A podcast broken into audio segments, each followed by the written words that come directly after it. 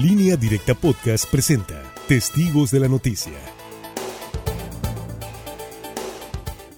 Regresamos en la mesa de análisis de Testigos de la Noticia. Gracias por continuar con nosotros. Saludo con gusto a la doctora Tere Guerra. Doctora, ¿cómo está? Muy buenas tardes. Buenos días. Buenos días, perdón, aquí con las carreras. Saludo con gusto Francisco Arismendi. Francisco, ¿cómo está? Buenos días. Señor director, yo lo apoyo. Buenas tardes. Buenas tardes. Ay, Dios. Oye, es que ando acá con la, con la webcam para conectarme con ustedes, en lo que me pongo los otros audífonos y bueno, pues tiene uno que hacerle como los, como los programas de ficción y sentarse como si nada. ¿no? Gusto en saludarles. Igualmente, Javier Cabrera, ¿cómo estás? Buenos Muy días. buenos días al auditorio. La verdad, buenos días, Javier. Eh, un tema, pues, lo hemos venido abordando poco a poco, desmenuzando eh, el tema de la agenda COVID, pero ayer, eh, pues, ocurrió algo que, pues, sí nos destantea, nos descontrola, ¿no? Muchísimo a los, a los ciudadanos. Ayer lo platicamos, fue el día de la reactivación económica en, en Sinaloa, la segunda etapa de, de cuatro, quizá. Eh, ayer se reactivaron, pues, los centros de las ciudades, eh, las tiendas de ropa, las tiendas de calzado, algunos centros departamentales. Vienen ya la siguiente semana las plazas, el fin de semana eh, las plazas, más adelantito los cines, los gimnasios, el sector hotelero, pues al final hasta el 1 de julio, quizá un poquito después. Pero en medio de todo esto, pues la verdad es que eh, nos descontrola y muchísimo lo que ocurre con las cifras. Ayer se dio a conocer por parte del secretario de Salud en el, en el estado, Efren Encinas Torres, eh, que pues nada más el día de ayer se presentaron más de 600 casos confirmados de COVID eh, en Sinaloa, nuevos pacientes, nada más, eh, bueno, se dio a conocer ayer, aunque argumentan que pues hubo una acumulación de casos de las últimas tres, cuatro semanas por parte del IMSS principalmente, eh, casos que pues no había subido a plataforma, el Seguro Social eh, también confirmaron 73 decesos, la gran mayoría correspondientes a días pasados. Han dicho también que en el caso del día de ayer, Javier, pues hubo eh, seis víctimas, no 73 en las últimas 24 horas, pero pues se este acumulado, la verdad es que pues llegan como balde, balde de agua fría todas estas cifras, porque son familias, ¿no? Que están enfrentando la enfermedad. Quizá algunos de esos 603 nuevos casos ya no estén activos porque han pasado tres o cuatro semanas, pero se suben a plataforma y lo que sí es un hecho, pues son las, las 73 eh, eh, víctimas, los 73 decesos también en las últimas semanas, pero que se actualizan en plataforma estatal a la nacional el día de ayer. Eh, esta mañana el presidente de la República, Andrés Manuel López Obrador, eh, dijo que se estaba presentando quizá un rebrote en el estado de Sinaloa, lo dijo de bote pronto en su conferencia eh, mañanera. La verdad es que pues nunca ha dejado de haber casos. El presidente de la República indicó que se proyectaba que hubiera una disminución en Tijuana, pero no ha sido así, tampoco en Tijuana. Eh, dijo que por la tarde será el subsecretario de Salud, Hugo López Gatel, quien informe sobre las tendencias de la pandemia. Está cediendo un poquito Baja California Sur, que por cierto ya reabrió al turismo, la Baja Sur. En Baja California, Tijuana y Mexicali eh, llevan una baja, pero no como se esperaba. Mexicali, sobre todo, no como se esperaba. Hay preocupación. En, en, Sonora hay incremento, no hay saturación de hospitales. Estamos preocupados por Cajeme, por Obregón, dijo, en saturación de hospitales. En Sinaloa hubo, como hubo, saben, un rebrote, ya se está atendiendo, era los estados iniciales que pensamos iba a tener el mismo comportamiento de Tijuana. Decía, y ahorita yo le preguntaba al gobernador también, Quirino Ordaz Coppel, hace un rato, negó que hubiera un rebrote en Sinaloa y pues eh, cuestionó la forma en que se manejan las estadísticas, las cifras que de la chistera dijo se sacan eh, 600 nuevos casos en las dependencias de salud federales. Eh, dijo que había buena relación con el delegado, que estaba contento con su trabajo, que era un tema de manejo del, del sistema federal de salud y que de pronto pues los ajustaron en la Ciudad de México y actualizaron todos estos casos. Les confirman desde su laboratorio en Guadalajara. Cosas, Javier, no sé eh, cuál sea la realidad. Lo cierto, pues es que de un momento a otro, eh, pues nos dan tantas cifras en Sinaloa, cuando se supone nos estamos reactivando, Javier.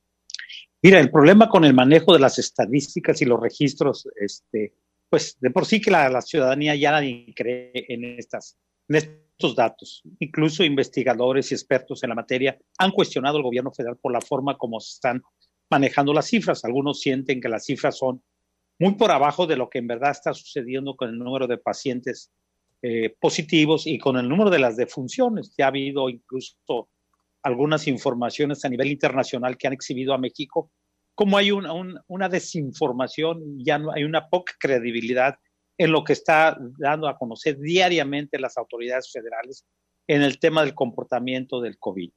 Ya esta es la segunda ocasión donde se hace un ajuste y donde el número de pacientes de un día para otro es descomunal y el número de defunciones es bastante alarmante. Es cierto, ayer se daba una cifra de 603 nuevos casos. Esto despertó pues suspicacia, temor entre la población porque estamos viendo que las cifras venían hacia abajo y tuvieron que salir a, aclarar que esto es un acumulado que se tiene pues de los, días, los días primeros de este mes. Y la pregunta es, entonces, ¿cómo se está llevando este control? Porque este desfasamiento de datos que sí le mete pues bastante ruido y le mete bastante inquietud entre la población, porque por un lado te dicen que hay que guardar la sana distancia, que es seguir con el confinamiento y por otro lado pues hay una apertura casi total de muchas actividades en la mayor parte del territorio nacional. Entonces, los ciudadanos no saben a quién hay que hacerle caso. Unos que les dice que no servían los tapabocas, luego se dijo que sí necesitamos los cubrebocas. Eh, a nivel internacional, algunos dicen que no es totalmente efectivos estos mecanismos de protección. Bueno, todo esto es, esto le ha metido un enredecimiento y más cuando el presidente de la República hoy en la mañana, pues dice que en Sinaloa hay un rebote en relación con los números que se dieron a conocer ayer, 603 nuevos casos. Y el problema es que si al presidente no le informa muy bien cómo está el comportamiento y por qué estas cifras, pues le mete mucho ruido. Porque el jefe de la nación se supone que está bien enterado, él bien informado. Y si él dice que hay un rebote de, número de pacientes y la autoridad de salud dice que no, que es un acumulado que traían desde hace dos semanas de un desfasamiento de datos que el Seguro Social y otras instituciones no subieron a plataforma, pues la pregunta es a qué estamos jugando y cuál es la verdadera realidad de lo que está sucediendo en México. Pues así la situación, Luis Alberto. Pues así es, así es. Eh, perdón, dejé de escuchar momentáneamente. Pues eh, ese es el tema, ¿no? Que nos descontrola a todos. Eh, sabemos que la, de antemano, pues la situación, eso sí queda muy claro, es grave y va a ser para rato, doctora Treguerra. Mira, yo creo que lo que no se puede ocultar es la gravedad de cómo estamos, ni en el país ni en Sinaloa. Yo escuchaba al gobernador, claro que es preocupante lo que sucede en Sinaloa. O sea, contemos que sí son esos 600 desiertos, no se pueden haber dado de un día para otro, en ninguna condición. Pero eso no le quita la gravedad de lo que está pasando en Sinaloa.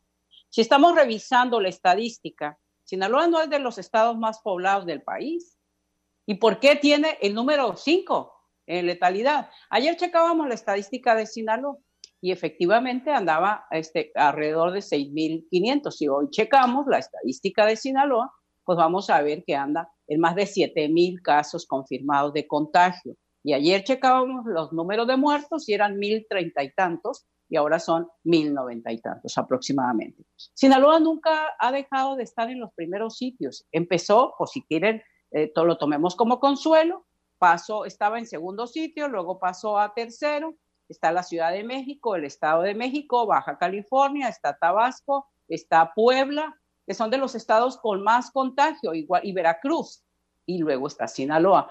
y lo comentábamos ayer, comparado con las entidades que están a nuestro alrededor, en el caso de Jalisco dije, hubo un buen control, el caso de Nuevo León, ayer lo comentábamos, como y ah, es cierto, en el caso de Sonora se ve una tendencia ascendente, sin embargo, Sonora que mantiene todavía menos de la mitad de, letalidad de muertos comparado con Sinaloa. Acumulados o no son datos. Es igual el caso del país. Efectivamente, ¿qué es lo que ha pasado? Quizá las autoridades urgidas por el tema económico, porque se han perdido miles de empleos, millones de empleos, podemos decir, en el país saben que no hubo programas de apoyo, porque eso tendría que ser un autorreconocimiento, que no hubo desde el sector público el apoyo al desempleo. Entonces, urgidos por esto, han querido como decir, bueno, ya estamos en, en la parte alta, pero ya vamos para abajo, porque hay urgencia, en los hogares hay urgencia. Si no hubo apoyo al desempleo, México la mayoría del trabajo está en la microempresa, muchos hogares están sin ingreso porque los despidieron. Eso fue lo que realmente pasó. El número de desempleados todavía no se ha cuantificado. Dicen que afecta más a jóvenes, lamentablemente, pero también a padres de familia y a madres de familia que se han quedado sin trabajo. Entonces, frente a esta emergencia, lo que han hecho las autoridades es querer domar la pandemia, presentar los datos como que sí están controlados, cuando en realidad ni en el país ni en el Estado tenemos todavía un... No vamos hacia abajo, pues la estadística habla que todavía estamos en la parte alta. Así es, incluso pues hasta los municipios que se habían mencionado como santuarios, lamentablemente pues ya tienen casos. Francisco Arizmendi. Así es, desde, desde el inicio de, de la pandemia se había, o antes se había planificado aquí en México, eh, no atacar directamente, es decir, contener los contagios. Se buscó la estrategia de mitigar el, ritmo de los contagios ante el temor, porque también era, era una realidad de que no había los suficientes espacios en los hospitales para atender en caso de que esto se hubiera mega saturado. ¿Qué fue lo que hizo el gobierno federal? Mitigar, es decir, alargar este, el número de contagios poco a poco, para así, tomando en cuenta las eh, emergencias y las urgencias con que fueron actuando para habilitar hospitales COVID, eh, hacer conversión con hospitales privados, etcétera, pues este, no saturar y ver el espectáculo que se vio en muchas partes del mundo donde pues los muertos los tiraban en la calle o quedaban en la calle, en fin. Sin embargo, ha habido mucha contradicción en el manejo de la información. Yo creo que eh, Hugo López Gatel es un personaje hoy por hoy de la vida pública en México, donde es bastante ya cuestionado, porque nos fueron llevando de un aviso a otro, de un aviso a otro. Ya decía ahorita Cabrera la controversia de los cubrebocas, en fin, todo un enredo. Y precisamente cuando nos dicen que el país está pintado de rojo, de la noche a la mañana nos lo pintaron de rojo porque un día antes pues estaba multicolor y de repente dijeron, ¿saben qué? amanecimos en código rojo todo México. Pero ahí es donde también entró la confusión con los ciudadanos.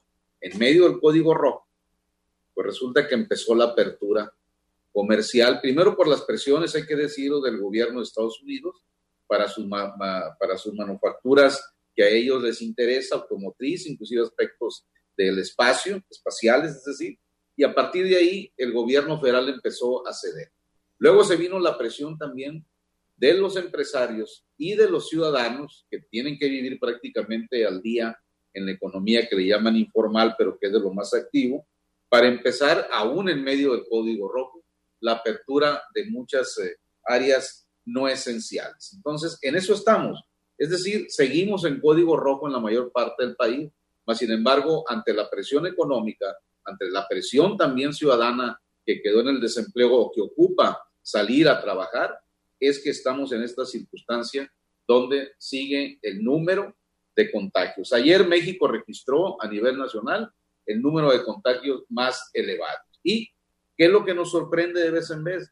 Que en los atrasos de la, de la información que se sube a la plataforma, de repente ¿no? Eh, nos impacta el número de decesos, como ocurrió ayer con el, con el corte que envió el estado de Sinaloa en el sector salud, sin embargo, inmediatamente nos aclararon que era información que había estado este, en plataforma. ¿Por qué?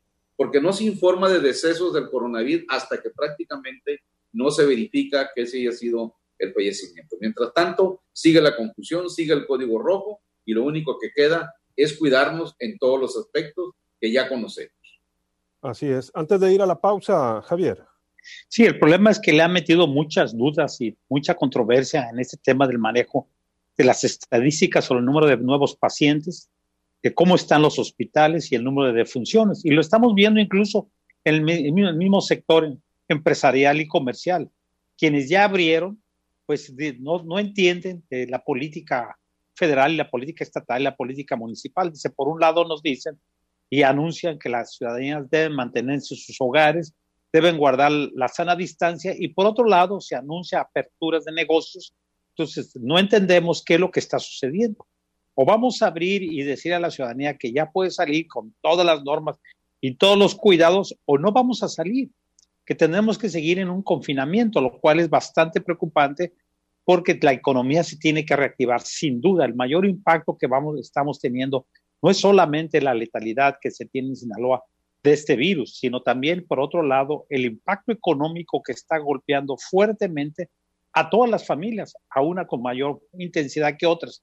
Muchas que ya se quedaron totalmente sin trabajo, empresarios que no van a poder abrir sus negocios porque no tienen dinero, tuvieron que pagar salarios, tuvieron que pagar impuestos y estaban esperando algún tipo de apoyo o financiamiento que incluso aún todavía no llega a alguna parte de esos créditos anunciados. Es una situación bastante complicada y el tema este de que pues el mismo presidente diga que hay un repunte en, en el número de pacientes en Sinaloa con los 603 que fueron anunciados ayer y que se aclaran que son un acumulado desde el día 5 de junio, pues la ciudadanía la verdad es que ya no creen esas cifras.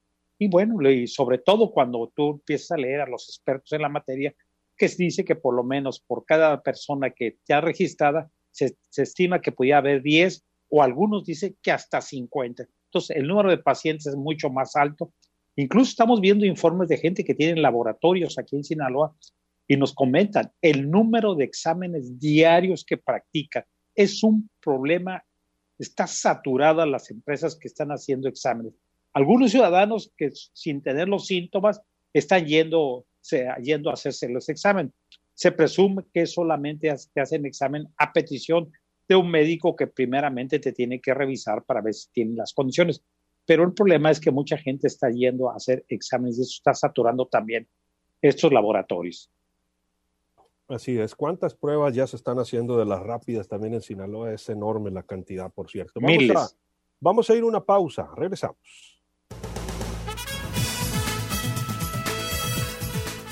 Luis Alberto Díaz, en línea directa con 51 minutos, 8.51. Continuamos en Testigos de la Noticia. Estamos analizando pues esta situación eh, de más de 600 casos confirmados ayer en un solo día en Sinaloa y los 73 decesos. Han argumentado las autoridades que es un acumulado de casos que no había reportado el Instituto Mexicano del Seguro Social.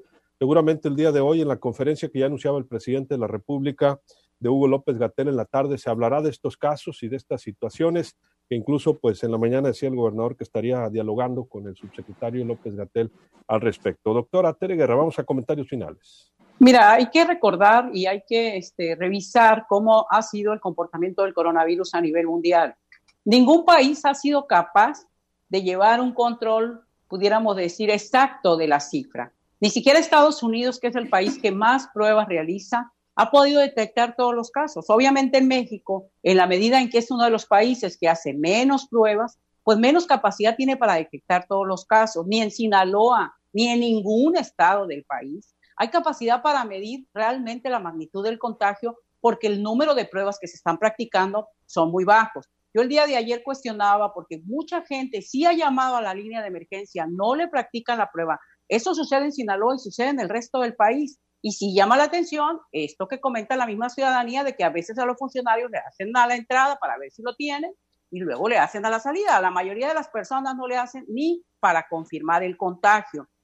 Pero no solamente es el problema, yo creo que al interior mismo del gobierno federal hay jaloneo por cómo se ha manejado el tema de la pandemia. Y una muestra de ello es la renuncia de una subsecretaria de gran peso dentro de la Secretaría de Salud, como fue a hacia Cristina Laurel. Ella, la verdad, es una persona que era muy cercana a Andrés Manuel López Obrador, fue parte de su gabinete cuando él fue jefe de gobierno en el Distrito Federal, hoy Ciudad de México, y era una persona pues que de alguna manera diseñó todo un proyecto de salud pública. Ella manifestó su desacuerdo con la estrategia que está siguiendo López Gatel. Entonces significa que al interior mismo del gobierno federal hay jaloneo. Hay que recordar que la jefa de gobierno de la Ciudad de México se opuso a la disposición que estableció López Gatel en el sentido de abrir y reabrir muchos lugares de la Ciudad de México. En el caso de Sinaloa, el gobernador ha acatado todas las disposiciones, pero debiera de reconocer, si este es un acumulado, eso no le quita la gravedad. Son 600 casos del 5 de junio para acá, pues es bastante grave hablar de 600 casos, aunque no se hayan subido a plataforma. Hablar de la letalidad que tiene Sinaloa también es de gravedad. Entendemos la emergencia, sabemos que en muchos hogares la gente está desesperada por trabajar y tener ingreso, pero ¿cómo eh, resolver esta, esta, vamos a, disyuntiva que tenemos? Pero yo digo e insisto, la prioridad es la salud y es la vida. Mientras hay vida, hay esperanza, dice el dicho. Cuando le llegue el contagio, lamentablemente, pues a lo mejor ya es tarde. Afortunadamente para muchos, la mayoría lo puede sobrellevar, pero la estadística de letalidad en Sinaloa sigue siendo del 15% de los casos de contagio confirmados. Así es, doctora. Francisco. Así es, y bueno, aún en medio de, desde que arrancó y aún en medio, en medio del código rojo, por el trabajo que desarrollamos, etcétera, tenemos que a veces andar en la calle y pues siempre nos hemos percatado de que pues mucha gente pues no toma ninguna medida. Es decir, se sigue cayendo en una extrema confianza de a mí no me va a dar, este, y a mí si me pega, pues que me pegue, etcétera. Y vemos todavía, al día de hoy y ayer, todavía me consta a mí, mucho movimiento, demasiado movimiento ya en el aspecto comercial, pero mucha gente sin cubrebocas y lo más lamentable, muchos con niños, en fin. Y si nos fuéramos al medio rural, ahí todavía, todavía es más fuerte todavía la falta de cuidados por lo tanto, si seguimos en código rojo y queremos que Sinaloa ya no figure en esa cifra de las que habla la doctora Tere Guerra, también tenemos que poner mucho de nuestra parte, porque nos ha dicho el sector salud federal que al final de cuentas el 80% o el 75% de todos los mexicanos nos tenemos que contagiar. Yo no estoy de acuerdo así nada más porque con esa cifra.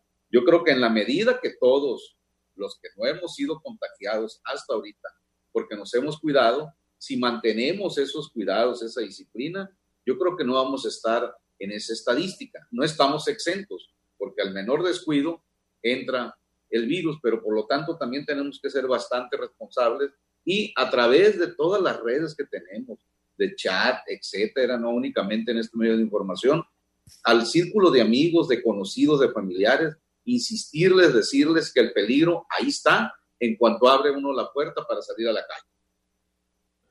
Pues sí, Francisco, porque no hay tendencia a la baja. Si estamos viendo todo este número de casos, como dice la doctora, acumulados, obviamente no pueden ser de un día, donde las últimas tres semanas, un mes, pues eh, se han mantenido más bien el número de casos, ¿no? En el estado de Sinaloa, esa incidencia.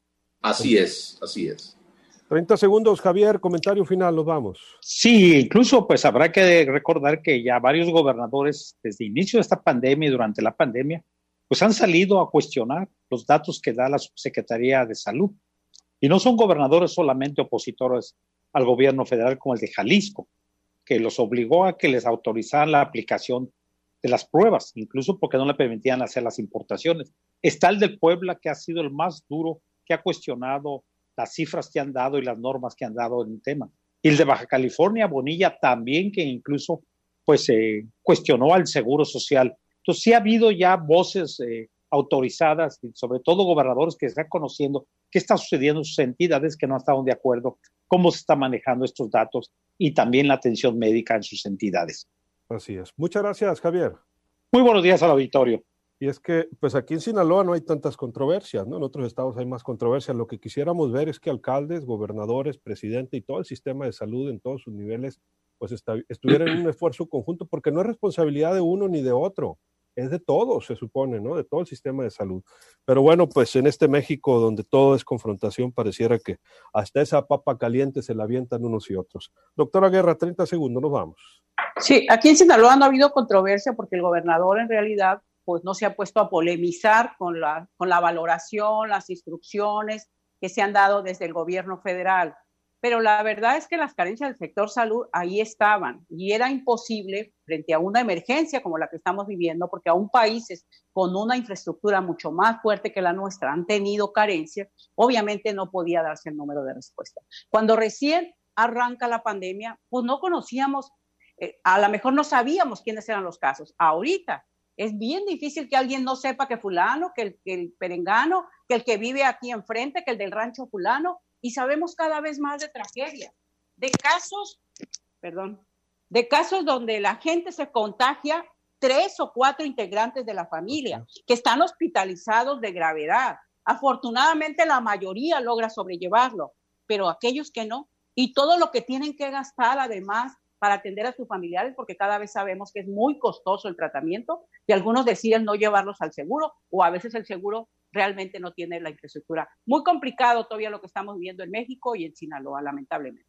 Y todo lo que nos falta. Doctora, muchas gracias. Buenos días. Buenos días. 30 segundos, Francisco, nos vamos. Efectivamente, no queda más que, insisto, seguir cuidándonos todos, ya sabemos lo, ya, ya sabemos lo que tenemos que hacer, hay que extremar las precauciones, esto va para largo, ya se sabe que independientemente del color del mapa, el código rojo, ya sabemos que mientras no haya vacuna, mientras no haya medicina de precisión, ahí el peligro está latente precisamente de ser contagiados. Así que no queda más que cuidarnos y por lo pronto, pues felicidades hoy a los agricultores, hoy en su día, es día de San Juan, y pues felicidades a todos los Juanes del estado de Sinaloa, a todas las Juanitas también, la verdad, no terminaríamos de enumerar los nombres, todos tenemos en casa un hermano, un familiar, un sobrino, un, nieto o algo que se llame Juan. Así que Juanas y Juanitos, felicidades, un abrazo muy grande a todos.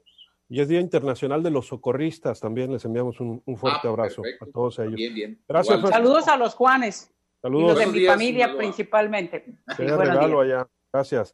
Bueno, eh, nos reportan también lamentablemente hechos de violencia en las colonias Nueva Galicia y Miguel de la Madrid. Hay una persona ahí eh, asesinada, nos dicen un joven, lamentablemente. Pues así las cosas, con, con, todo esto. Lo despedimos, lo dejamos bien acompañado con buena música en RSN, el grupo más fuerte en comunicación.